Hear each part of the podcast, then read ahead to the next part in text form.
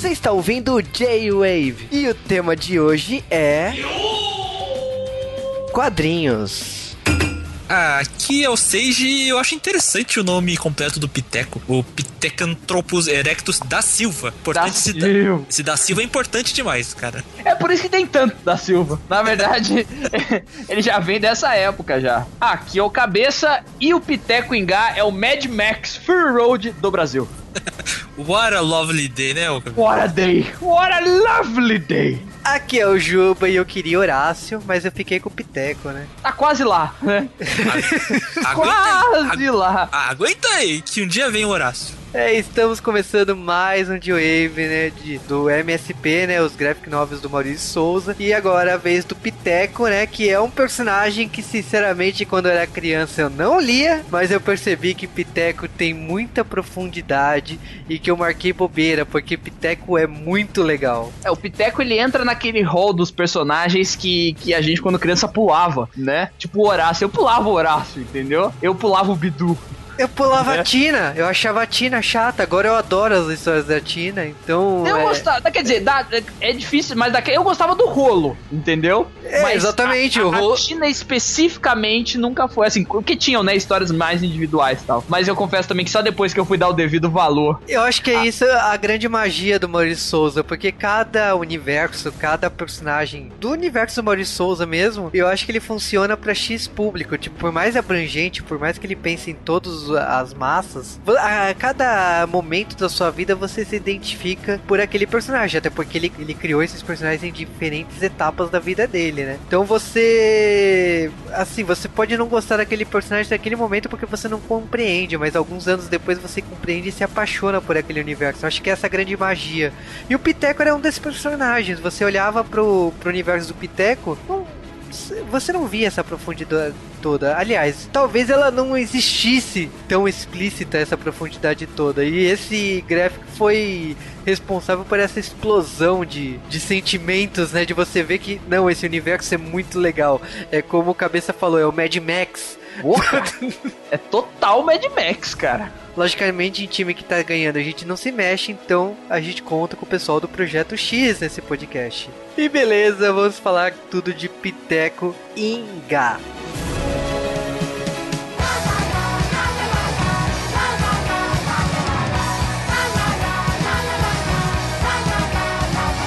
E sejam bem-vindos a mais um Correios do Joe o único quadro que hoje em dia eu gravo. Cara, você é um sem vergonha porque você grava de Wave, né? Só que a gente não lança, né? É, na verdade, os Geowaves que eu gravo estão salvos, guardados, mas eu vou voltar, galera, aguardem, já está chegando a hora. É verdade, o cara tá gravando o mês das bruxas. você- vocês que não Vai sabem. teu cu. Aí o pessoal espera todos os podcasts de mês das bruxas com calma. Ai, Cara, não, tá difícil o tema de Mês das Bruxas, galera, vocês não têm ideia. Eu vou te dar uma dica, Harry Potter. Não, esse é o único que a gente sabe. Mas- O bom é que todo mês das bruxas, os próximos sete anos, a gente tem tema, né, cara? Mas bom, vamos falar aí das notícias da semana? É, vamos. Aliás, essa semana, o Juba, ele, ele, ele veio mandando uma merda atrás da outra em cima de mim. Sabe aquela merda seca que você acha que não vai feder, mas quando chega ela tava molhada por dentro? Foi assim, a semana inteira. É, porque primeiro eu mandei uma foto pro Cal da nova série do 3 é Demais do Netflix. Cara.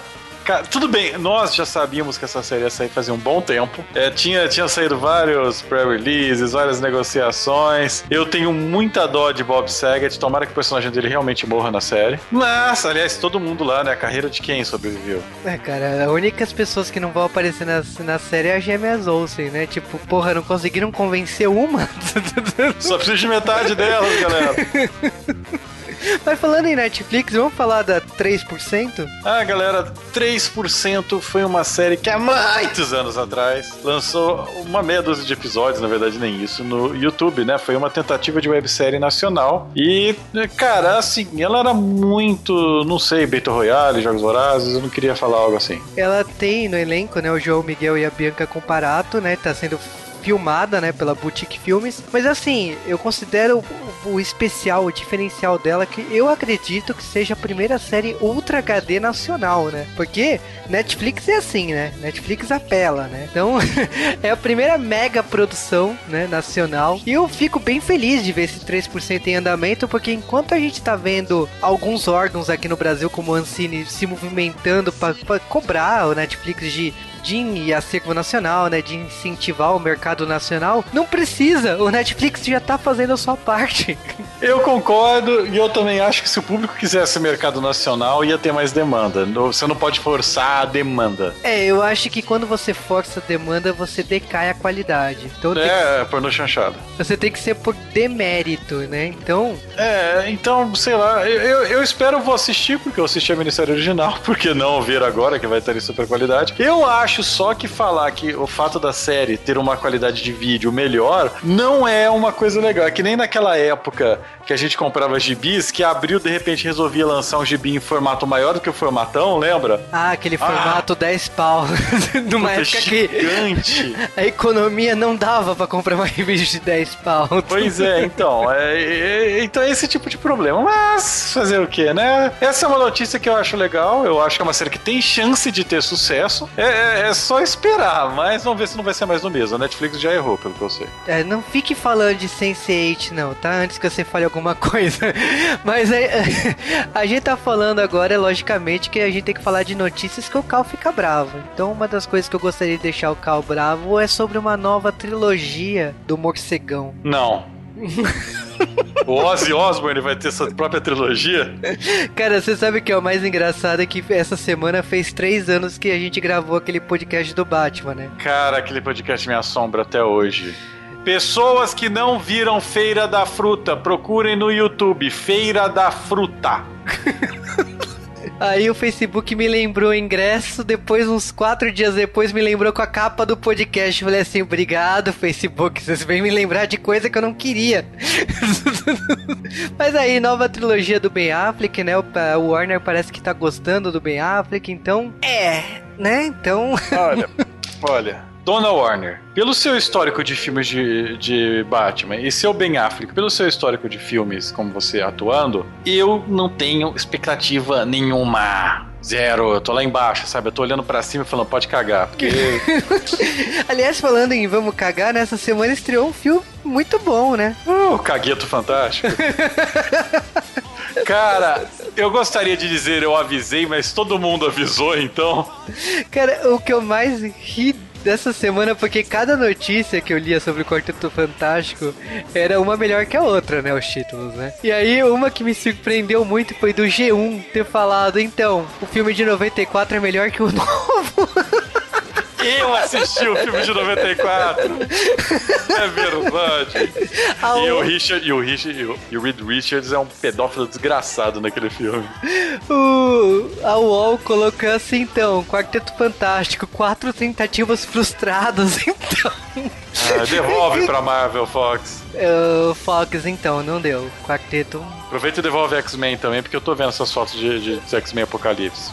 Aliás, falando nisso, né, o fracasso do quarteto, pelo que tudo indica, melou muita coisa, né? Tipo, o Singer tinha falado que ia fazer um crossover com o quarteto, agora o roteirista que cuida do X-Men do quarteto falaram que é de terras diferentes, então, tipo, se tiver que rolar um crossover, teria que mostrar duas terras diferentes se encontrando. Então, resumindo, não vai ter. é, galera, é só fazer um filme bom. Ah, cara, tipo, o problema do quarteto é que eu acho que assim, ele funcionaria muito melhor como uma série de comédia, sabe? Aquelas séries de comédia americana, de seriado. É, sitcom tradicional, do que um filme hollywoodiano. O cara me leu uma storyline do Quarteto Fantástico, que é que eles foram, foram é, despejados do, do Freedoms Plaza e quer é que todo quarteto seja assim. É, não, eu não tô nem falando disso, tô falando assim, eu leio o quarteto, vai, vamos dizer as últimas duas, três décadas, né? Porque eu tenho 30 anos, mas uh, eu já li história dos quartetos de muito tempo e eu acho que quarteto tem que ser pensado diferente. Eu concordo com o tom meio de, meio bem-humorado, que é lá do começo dos 2000 que o cinema teve, mas já não foi bom aquilo, sabe? Então eu acho que funcionaria muito melhor com uma série, sabe? Ou pelo menos assim, olha pros incríveis, sabe? Os incríveis é o quarteto que deu certo, sabe? Então. É, eu, eu, eu gostaria de dizer que os incríveis estão na mão de uma, de uma outra empresa que faria muito melhor esse tipo de filme, a Disney! Aliás, falando em essas coisas assim, uma coisa que eu queria perguntar pro Cal, o que, que você achou do, do visual rudimentar do Homem-Aranha, né? Cara, ainda bem que tem aqueles devoradores de aranha da série do multiverso, né? e você sabe que, tipo assim, para mim fez muito sentido essa roupa. É muito diferente, mas eu concordo, sabe? Eu acho que o Homem-Aranha não vai conseguir fabricar uma roupa foda do dia pra noite, sabe? Tem que fazer que nem o que quer, comprar numa loja de, de departamentos. Então a, a roupa do Homem-Aranha pra mim fez sentido, sabe? Eu acho que faz mais sentido ainda o, o Tony Stark da roupa final, sabe? Então, toma, você não precisa ficar com essa porcaria. É, mas isso a gente tem um tempo aí pra descobrir. Sim, logicamente. Aliás, falando sério, uma coisa que eu queria saber do Cal, primeiro, o que, que você acha de Prometheus 2? Cara, uma vez eu tava vendo um, um, remake, que a última vez que o George Lucas mexeu no Star Wars, cara, que tinha uma cena que ele mudou do Darth Vader, tá ligado? Não!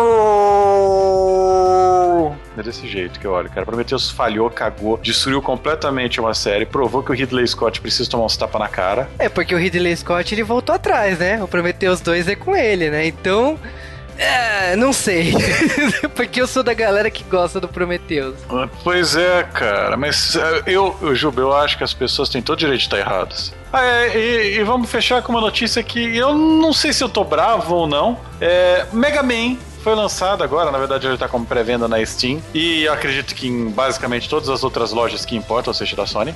É, a Capcom fez um, um, um, apanhado dos seis primeiros jogos da franquia do Nintendinho e lançaram isso. Eu acredito que para correr, para concorrer com o Mighty Number 9, né? Que ficou pro ano que vem.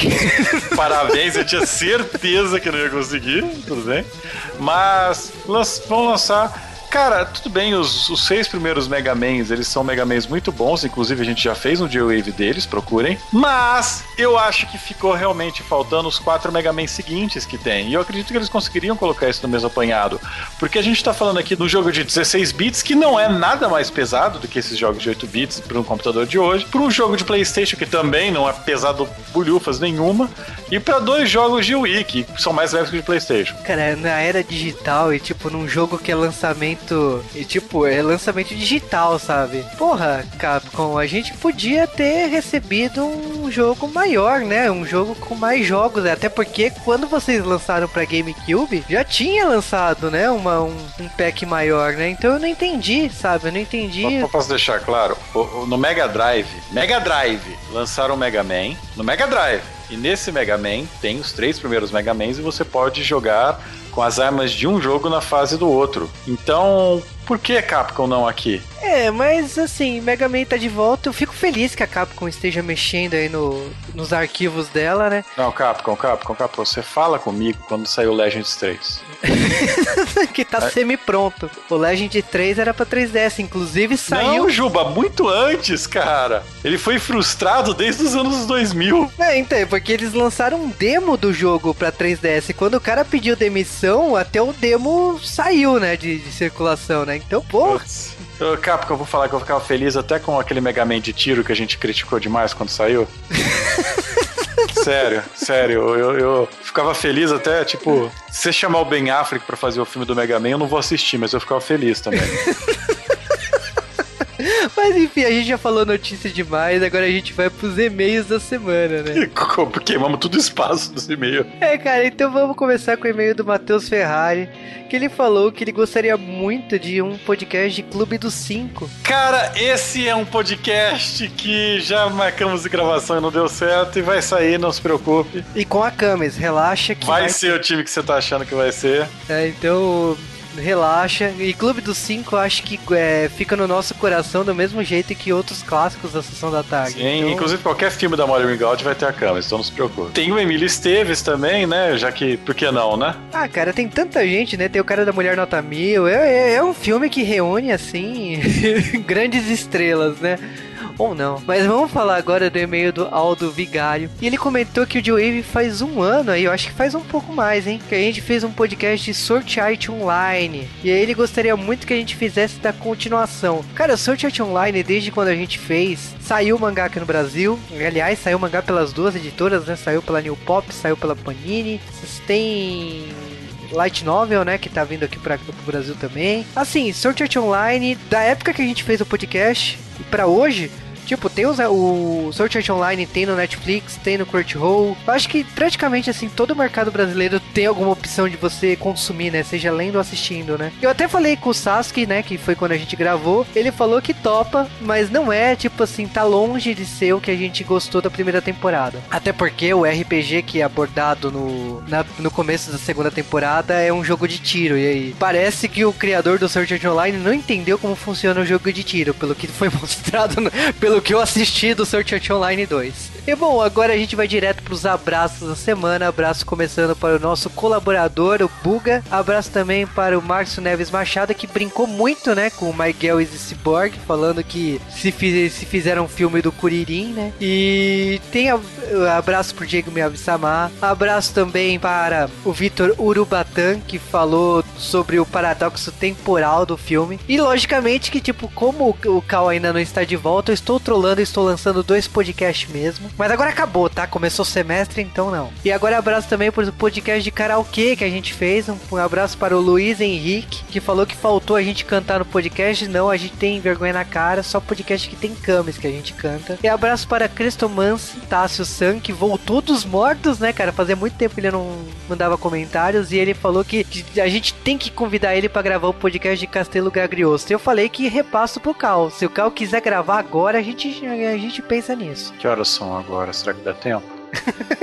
Agora, né? Agora. Abraço também para o Catena que cobrou Sailor Moon Stars, cara. Então, Sailor Moon Stars. Não vai ter, não vai ter. A gente resolveu cancelar, a gente brigou com o pessoal do, do SOS. Nunca mais, cara. Nunca mais, acabou. E, bom, abraço também especial para o Wanderson Lima, que perguntou sobre fonética coreana. Cara, fonética coreana é outra coisa, cara. Minha especialidade é japonesa. Então, abraço também para o Black Wolves, né, que já falou que pagou muito mico na liberdade indo no no karaokê de lá, né, cara? Mas todo mundo aqui do Joe já pagou muito mico no karaokê, cara. Fato. Inclusive o Cal. Fato, está filmado, ninguém vai jamais ver.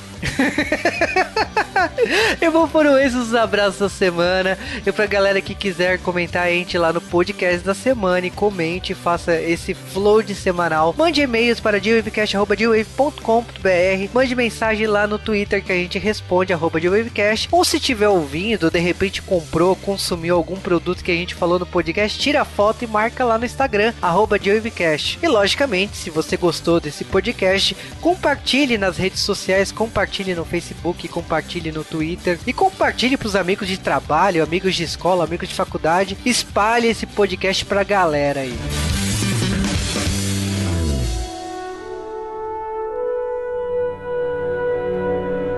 E bom, no longínquo ano de 2013 foi lançado Piteco Ingá, baseado no personagem, né, Piteco, lá no longínquo ano de 1963, quando ele foi criado, um jornal em Bauru, que praticamente assim, o Piteco ele era muito, mas muito diferente do que a gente conhece, do que a gente conhece hoje em dia, né? Eu acho que o Piteco foi um dos personagens que mais se transformou em todas essas décadas, né? Ah, pensa assim, o Maurício ele também estava numa espécie de início de carreira dele. Ele ainda não tinha definido o estilo, né, do personagem que ele ia botar, né?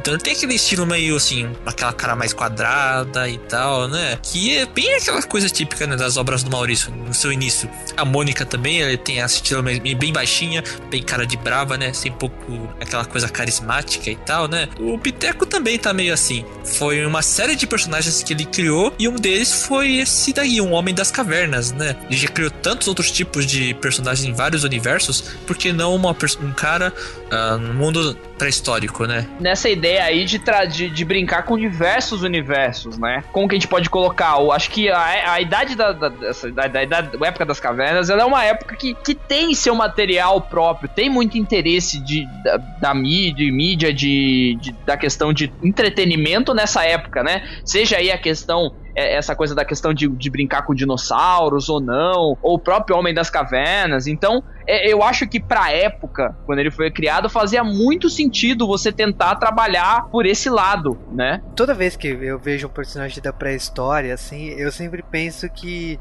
não é necessariamente o passado. Às vezes pode ser nosso futuro.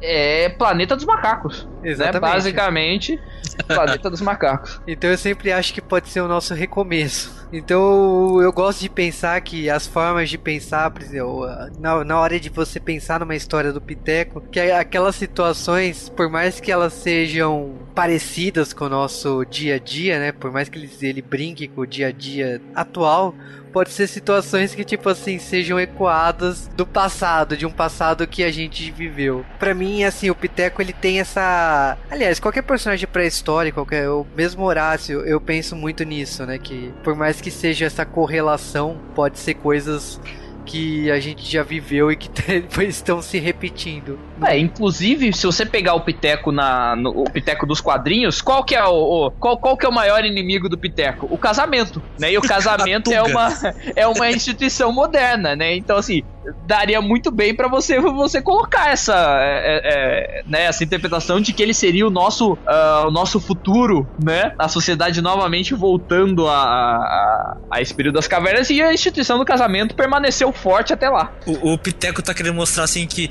não, eu quero viver minha vida, vou fugir do casamento. E a outra não, vai casar, vai casar. Ah, vai casar. Vai casar sim. Não, não, não. Vou, vou eu ficar para a titia?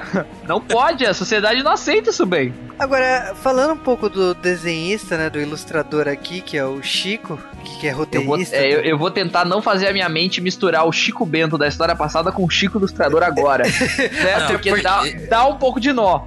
Eu confesso. Até porque esse Chico é escrito com S e tem K, né? E tem K, é estilizado. Eu confesso que eu fiquei bem confuso se é Chico, né? Mas eu acho que é Chico.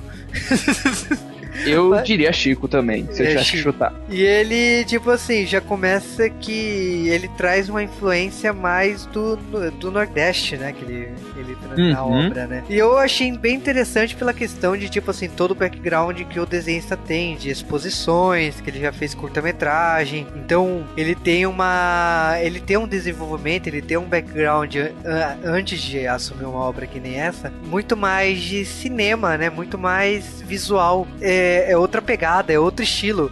Por, mais que a gente já tenha falado de Turma Mônica, de Astronauta, eu acho que talvez, como a gente até, até tava falando aqui nos bastidores, o, o Piteco tem muito mais a ver com o Astronauta até pela, pela reação do. pelo desenhista, né? Pelo roteirista aqui que tem uma, uma influência maior de cinema. Então por isso que um, é focado bastante no visual. Tem, tem imagens lindíssimas nesse graphic novel. Do que os outros anteriores, né? Do que, do que a gente falou, né? Já da turma da Mônica e do Chico Bento, né? Então é uma coisa muito rica, muito rica em detalhes e como também preenche a lacuna de narrativa, né? Ele é muito bem desenvolvido na, na na narrativa, né?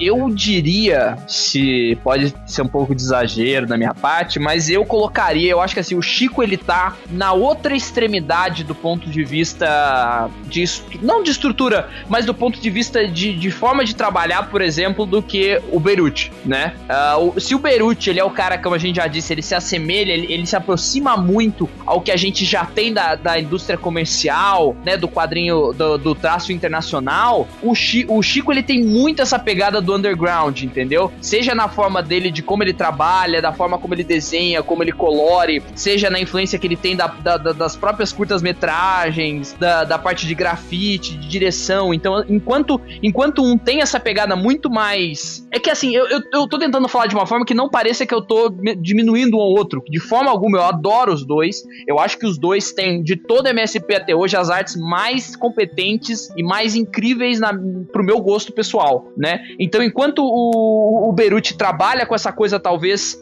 que a gente já tá acostumado, lembra o quadrinho americano, aquela coisa mais, mais esguia, mais linhas certas, né? Mais fechada, mais até ó, mais digital, vamos colocar assim. O, o, o, a, a, o Piteco do Chico tem essa questão meio que parece que ele é desenhado na, assim, na sua frente, com, sabe, uma aquarela feita na, na sua folha de papel. Eu então acho... eu acho que é um contraponto muito legal. Eu acho o Piteco meio visceral, sabe? Não é, é. Mais cru, né? Então, é, ele é mais rústico, mas ao mas, mas ele, ele é o que é mais próximo do que a gente tem do astronauta até agora, sabe? Do ponto de vista da, da, da pegada mais séria, né? Mais filosófica, mais questionadora em alguns pontos. É, até pela cultura, pela, pela tradição né, que você Uhum. tem no astronauta isso. Então, a gente tem umas abordagens aqui que você encontra al- alguns traços de similaridade. Não necessariamente é a mesma coisa, são coisas totalmente diferentes, como o Cabeça já falou, mas pode ser o que tem mais próximo de um pro outro. É interessante né, essa evolução da Graphic MSP, né?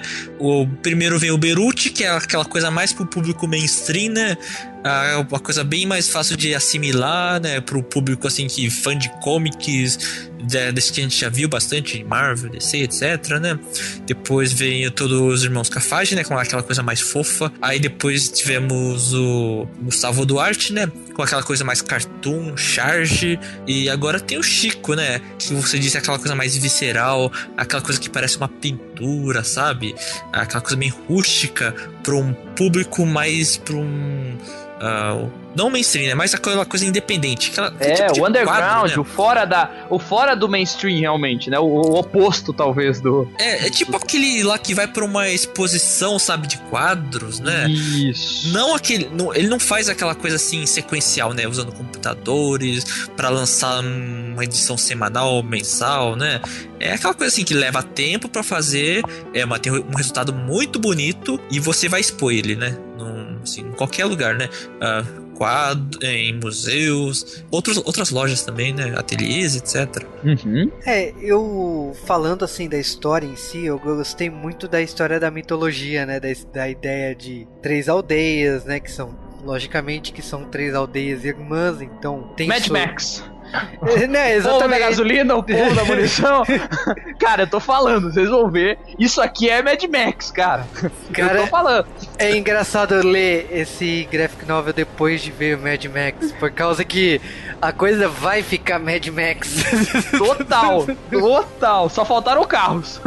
Motivos óbvios. É, porque é, tá, tá sendo explicado como que funciona a- as tribos, né? Até pela descendência, né? Que tipo assim, as lendas você passa de, de pai pra filho, né? E que como que funciona aquela região com a água. Então, mais uma vez, Mad Max. e aí.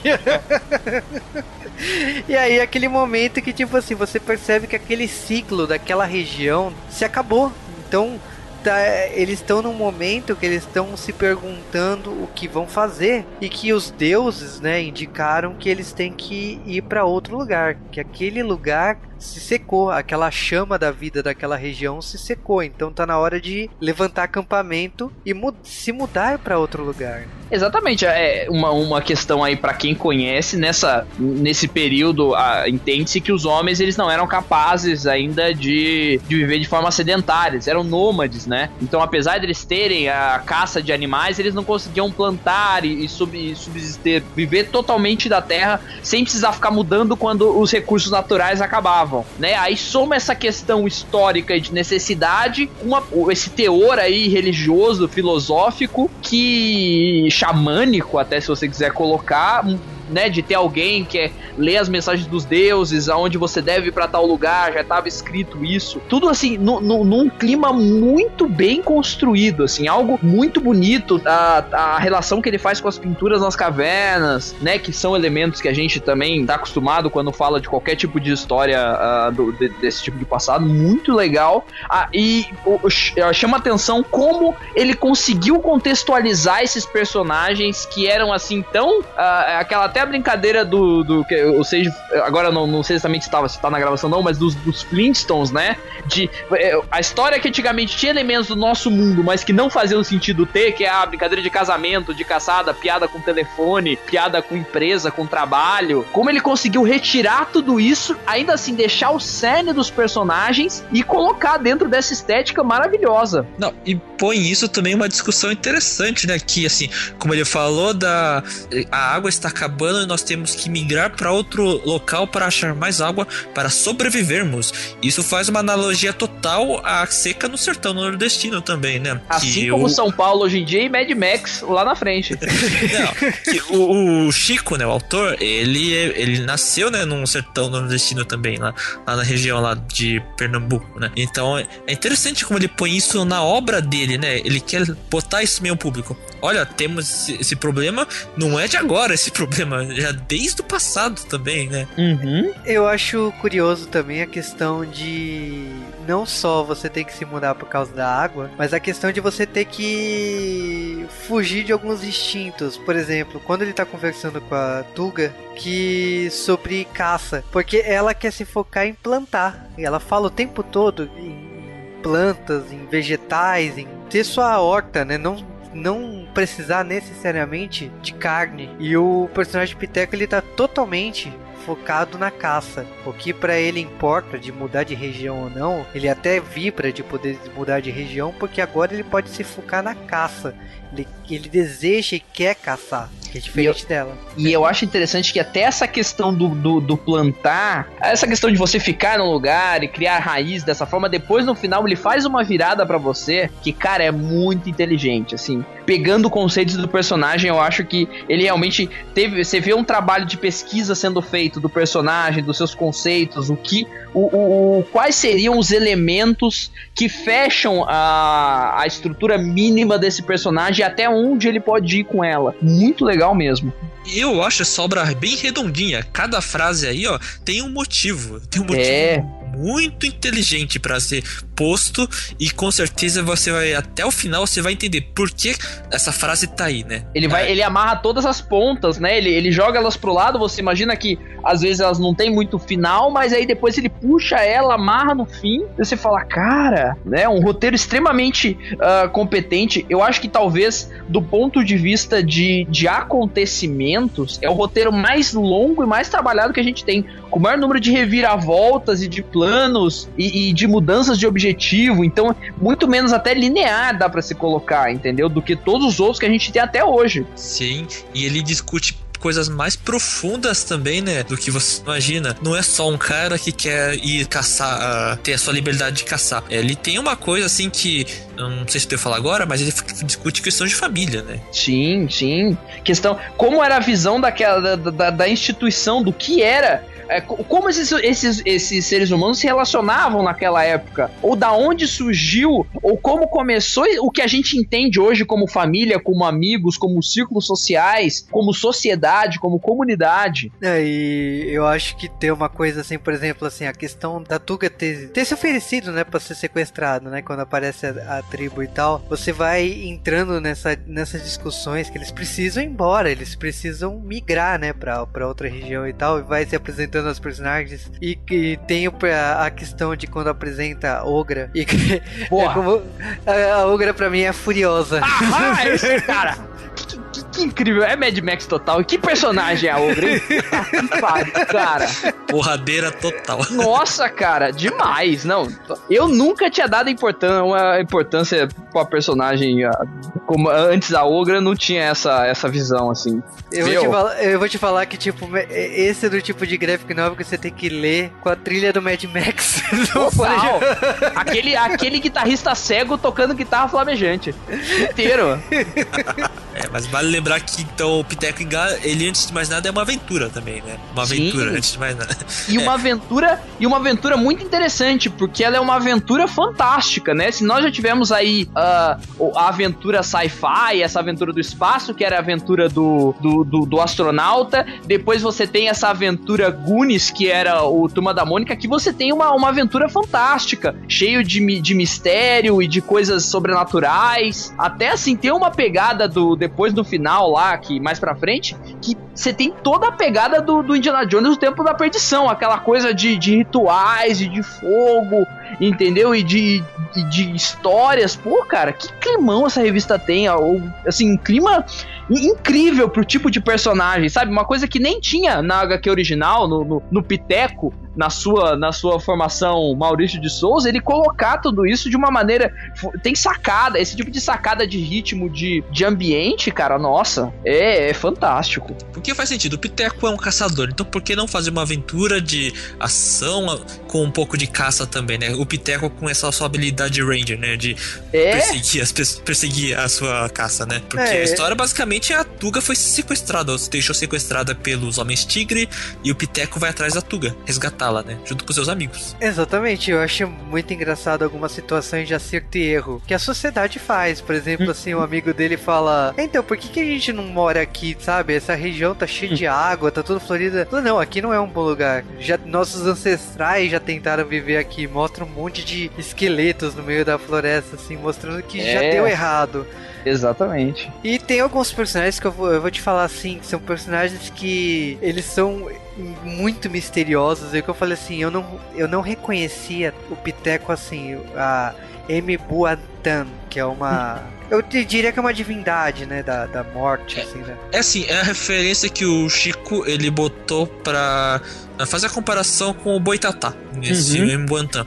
E o outro personagem místico divino, o, Ara, o Arapopaco, é o Curupira. Ele trouxe essa, é, essas nossas. É, então ele botou essas duas regionais. O folclore, é, é, o folclore brasileiro com essa parte aqui também, né? Do, na história, né? Divindades pré-históricas. É, até pra, pra explicar e dar uma dica, é uma questão sobrenatural. Eu confesso que eu não tinha visto com essa conotação que o, o Seiji falou de do folclore brasileiro, né? E tipo, porra, ele acabou de ganhar muitos pontos comigo, né? Porque é muito triste que assim, o folclore brasileiro é muito pouco reinventado. É, né? tão rico né? E tão pouco explorado nesse ponto. Tão restrito, né? Uhum. Então, agora que vocês é, agora que vocês falaram, eu, tô, eu estou vendo assim, até o Curupira, né? O, e você tá vendo a, a, grande aventura deles, né? De ir atrás e cada obstáculo, né? E tipo, até como o Piteco ele não desiste, ele vai ele, ele vai se agarrando a cada a cada oportunidade, né?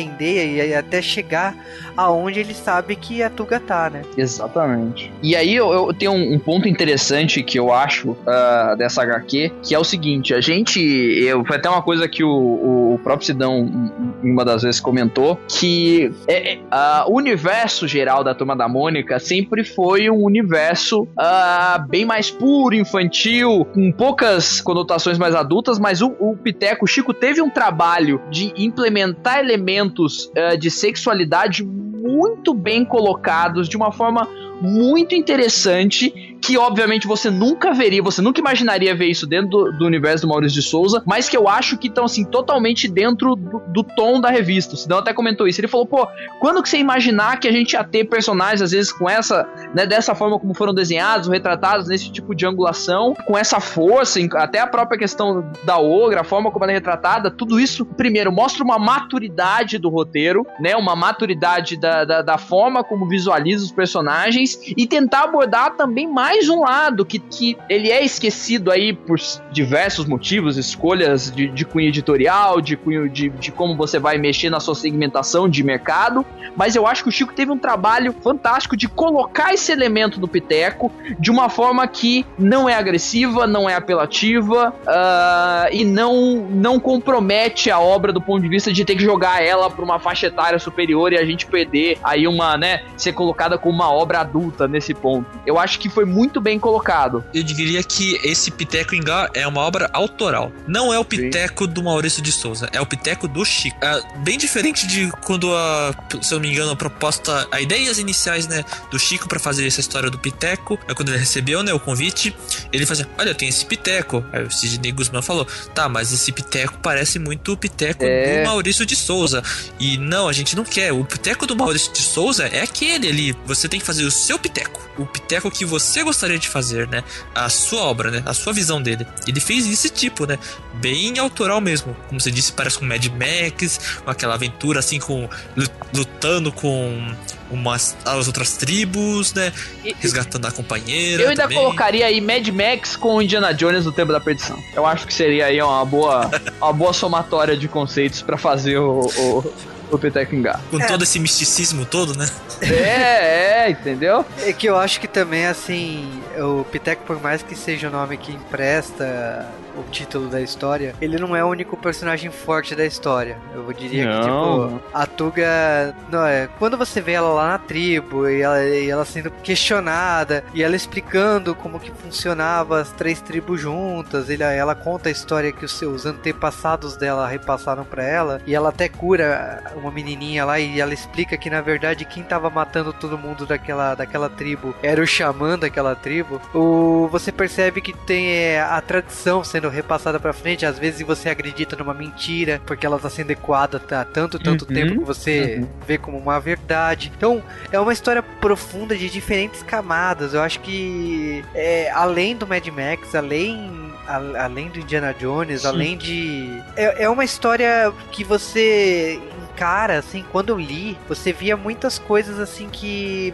ela não é só uma história assim que você igual o Chico Bento, igual Laços que você lê e acabou, sabe? Você se divertiu com aquele conceito. Eu eu mais uma vez eu aproximo do astronauta, ela é uma história pra você pensar. Então, se no astronauta pensou muito na solidão, aqui eu penso muito na tradição, nos valores que a gente que a gente aprende da, com a nossa família, com o nosso estilo de vida. Então você vê muito a Tuga falando nisso, até o, quando o Piteco chega atrás da, da, da Tuga e, e resgata ela, né, luta com o tigre e tal. Você percebe que, tipo assim, ok, a, a tradição existe, a gente segue as tradições, mas às vezes a gente tem que mudar. Tanto que é quando, a- quando o Piteco fala da questão assim de ele pode aprender um pouco a, a plantar, né? Que a Tuga dá uma bronca né, no final, né? E você fala assim, é, depois de tanta aventura, depois de. Depois da jornada do herói, do Piteco, ele vai aprender a ver a, a vida de uma forma diferente. As visões disseram que a Tuga iria ser raptada e iria acontecer e assim. E era isso, eu tava destinado. Mas o Piteco falou: Não, mas eu vou resgatá-la antes de mais nada. Porque ela é mais importante pra mim antes de mais nada. né? E eu acho legal, né? Essa ideia de entender o que, que é o mais importante. E eu gosto muito da referência no final, né? Quando a, a- quando a Tuga fala pra ele que ela quer contar pra ele sobre plantar, aguardar e colher. Claro, além da referência da, da, da- da explicação óbvia, falando da questão da plantação, ele tá falando sobre a construção de uma família, sobre até a questão de ter filhos, entendeu? É você plantar algo, você esperar aquilo se desenvolver e colher os frutos daquilo. Então, a- a- olha, olha como é genial a- ele pegar o elemento daquele medo de casamento do Piteco da revista, que é uma coisa bem engraçada, bem escrachada dele ficar fugindo dela, dela querer casar, bater na cabeça dele, levar pra casar, com a dificuldade que o Piteco tem em entender essa questão do relacionamento, essa questão de, de formar uma família, de ter filhos, com essa questão de ah, eu sou o caçador, eu sou isso, eu não, a minha função é essa, né? Eu não, eu não sou capaz de plantar e colher porque eu sou o cara que caça. E ela falando que na verdade não é assim. A gente às vezes tem que quebrar essas, é, essas amarras, essa- esses rótulos pré-impostos é, pela sociedade, pela nossa, pe- pelas pessoas no nosso em volta e poder seguir em frente. Ao final, você ter essa resolução do, em tese do Piteco finalmente entendendo e abrindo mão desse medo irracional que ele tem da, da colheita da plantação, que seria a criação da família, é, plantar algo que, que eles vão colher mais tarde, do, né, a forma como o Chico colocou isso, que é muito inteligente. Então, como o Seiji falou, é você pegar o personagem, o, o Piteco original, criar uma coisa totalmente autoral e diferente, mas manter as características e entregar elas de uma forma tão bem feita, tão singular, tão, como que eu posso dizer assim, é, tão cuidadosa, entendeu? Então tem um processo de pesquisa, tem um trabalho, tem uma estruturação muito bem feita por trás, que faz o Piteco ser de- uma das minhas favoritas, do ponto de vista de uma história completa, né? Do ponto de vista de uma estrutura narrativa, do ponto de vista de um, ah, de um produto de entretenimento. Sim, é muito legal mesmo. É muito legal depois que você vê todo essa, esse desenvolvimento da Graphic MSP, né? Você pegar essa história do Piteco Ingá, você lê, cara, essa aventura, mas com muitos valores que você pode usar hoje em dia. A importância da família, ou de se criar uma família, ou de se, ter a maturidade suficiente para você encarar essa vida de temos que ter uma família para podermos viver, para podermos sobreviver. E assim, é importante não só essa aventura de caçar, mas se estabelecer. Estabelecer e ficar com a pessoa amada. No final da série, assim, por mais que tenha conotação de família, o... eu interpretei como que se ela tivesse grávida. Sim!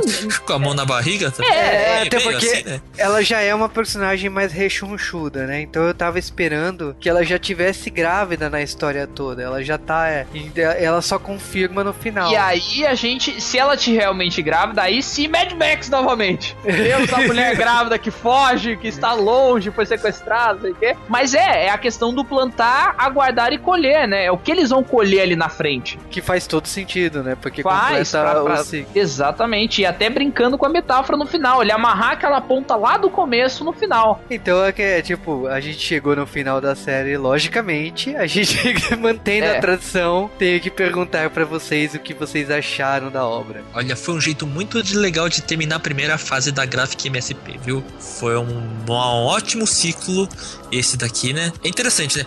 O, a gente começou então o ciclo, assim, falando assim do astronauta, né? Que é aquela aventura reflexiva e tal, né? O Laços, que eu já disse, é uma história bonita também, de nostalgia, pavor espacial, né? Muita aquela coisa de humor, é uma coisa bem moderna. E temos essa história de aventura, que grandes, grandes laços familiares e entender a maturidade, né? Do ser humano. Então, assim, eu gostei pra caramba dessa história do Chico, né? Valeu muito a pena fechar assim, né? Porque, cara, visualmente ele é muito legal. Ele é um pouquinho mais diferente do que você já viu, né? Em outras histórias, né? Da Graphic MSP. Embora, assim como eu já disse, ele é muito legal você ver seus quadros em uma exposição. Ficaria muito legal vendo, vendo isso, assim, né? O Chico, mesmo eu, eu pessoalmente eu não conheço muito as obras dele, né? Mas eu gostei muito de conhecer esse artista. Foi legal. As histórias, como eu disse, ele é bem redondinha, né? Essa parte aqui do Piteco Ingá. Toda frase ele tem uma motivação, uma explicação que você vai entender lá no final por que ela foi usada naquela situação, né? Então é o seguinte, foi muito legal ver essa, essa obra autoral, né? Desse autor. Foi muito bom mesmo ver como o Piteco, mesmo daquele personagem lá meio assim coadjuvante de segundo plano da, do Maurício de Souza, né? Ele não tendo naquela época aquela sua complexidade, porque vou falar verdade, quando eu lia Piteco lá, eu só lembrava da história da Tuga. Querendo forçar ele a casar, né? É, para mim era sempre assim. Era a Tuga atrás do Piteco, Piteco fugindo. Tinha outras, outras coisas paralelas também, mas o que era forte para mim era isso. Então foi legal ver toda essa repaginada desses personagens. A Tuga com essa importância grande nessa história e o Piteco entendendo, aceitando esse amor, né? Que se você pensar na história antiga isso não aconteceria, mas aquilo era também para criança, né? Essa aqui não. Essa aqui é para adulto. Você vê como é para adulto, né? Mostrar como é a importância da família, né? É importante respeitar algumas tradições, mas entender o que é mais importante na sua vida, né? Que é a sua pessoa amada. E o Piteco vai atrás dela, sim, para salvá-la, porque ele se importa com ela. A gente vê isso. E por fim, aquela, como eu já disse, né? Estabelecer a família. E valeu muito a pena, então, vi, você lê toda essa história até chegar a esse final. Valeu muito a pena mesmo. Por isso, Piteco Engar é uma obra, uma ótima recomendação. Não sei se terão outras obras do Piteco, talvez não precise, porque isso aqui já tá completinho para você entender, é. né? Cara, ficou muito legal mesmo, né? E logicamente se tiver um do Horácio vai ser totalmente diferente, né? Porque a pegada é outra, né? Mas seria legal também um crossover. É. mas tudo bem, né? Eu nem imagino como o Horácio se encaixaria nisso. Também não, aqui. mas. É, o Horácio ele caçando outras coisas, né? Comendo outros animais e esse tipo de coisa, só se fosse, né? Pois é, né? Mas é isso, Piteco Engá, vale muito a pena. Bom, eu acho que eu, eu, vou tentar aí pegar um outro lado também, além, claro, de toda essa questão das metáforas, da mensagem, que, como a gente já explicou aqui, foi tudo muito bem feito, muito bem pesquisado, muito bem colocado pelo Chico. É, eu não posso deixar de citar que me, me atrai tanto além disso na história, que é realmente uma ferramenta, um, um, produto de entretenimento completo e que me agrada. Então, toda essa questão, a estrutura da aventura, essa questão da, dessa parte bem mística, de você não saber muito bem o que está acontecendo, até uma primeira, uma primeira revista com cenas de luta, efetivamente, e essa coisa de reviravoltas, de você não saber, e a perseguição tá indo, e acaba, e eles perdem a trilha, e os caras saem voando no morcego gigante, e você, cara, agora toda essa estrutura, essa brincadeira que a gente fez do, né, do Mad Max mais Indiana Jones mais folclore brasileiro, tudo isso é muito legal, me agrada muito, é um tipo de, de, de, de entretenimento, é um tipo de história que eu gosto muito de consumir e com a arte impecável do Chico, assim, como o Seiji falou, obra de arte, uma coisa uh, bonita, você vê, você poder ver o traço dele, o cuidado no desenho, na pintura, toda a composição de quadro dele, a estética, a forma como ele ambienta tudo isso é, é incrível, é muito único. Então eu acho que talvez depois do, do Chico Bento, eu confesso que quando a falar do Piteco, eu não tava com uma expectativa de nossa, agora vai. Eu fiquei meio, tá bom, vou comprar, tá na coleção, mas né, tudo bem, acho que vai ser mais um. E, e me, me surpreendeu muito trazendo um material tão adulto, tão diferente. Claro, me apresentando mais um, uh, mais um escritor e desenhista que eu também não, não conhecia o trabalho do Chico. E assim, uma surpresa extremamente grata, porque a gente vinha de duas coisas que era o Turma da Mônica e o Chico Bento, que apesar de, claro, serem incríveis, como a gente já falou aqui, eram mais simples do ponto de vista, eram, eram, eram mais infantis, no caso até do Chico Bento, bem mais infantil, no caso da Turma da Mônica, bem mais nostálgico, bem mais, mais divertido, mais bonitinho. E aí, quando você vem com essa pegada do Piteco de tirar o fôlego, de ser bonito, de ser bem adulto, né, é, me agradou muito. Então, eu acho que o Piteco é, é uma recomendação muito forte, ainda mais, principalmente, para aqueles que têm esse tinham, barra tem esse preconceito com o personagem que a gente traz das histórias clássicas, né? De ser meio chato, não ser tão legal, de vamos pular essa história pra próxima da Turma da Mônica. Então, recomendação fortíssima. Cara, falando assim da obra em si, eu confesso que fui pego to totalmente surpresa, porque Piteco não é não é nem de perto um dos meus personagens favoritos. E é aquela coisa que vocês já tinham comentado, né? Eu sempre vi o Piteco exatamente com a questão de, de casamento, né? De aquele clichê básico, né? Da pré-história sempre bater na cabeça e arrastar pelo cabelo, né? Eu não gostava muito, né? E aí quando você vê esse universo tão rico de tantas camadas, de... você vê influência, lógico, do Nordeste brasileiro, da questão da água, você vê uma. Eu vi um pouco de Matrix, né? Que eu acho que Zion, né? Aquela cidade. Ah, sim. Aqueles cabelos, esse visual é muito da, do Matrix, né? Da, da, da, cidade fora do Matrix, né? Então a gente vê esse visual e eu, eu, eu gostei muito de, do, do que foi apresentado. Eu gostei muito da história, eu gostei muito da, da tradição sendo passada e ao mesmo tempo que ela pode ser quebrada com, ou ser enriquecida, né? Com os novos detalhes da, dessa história.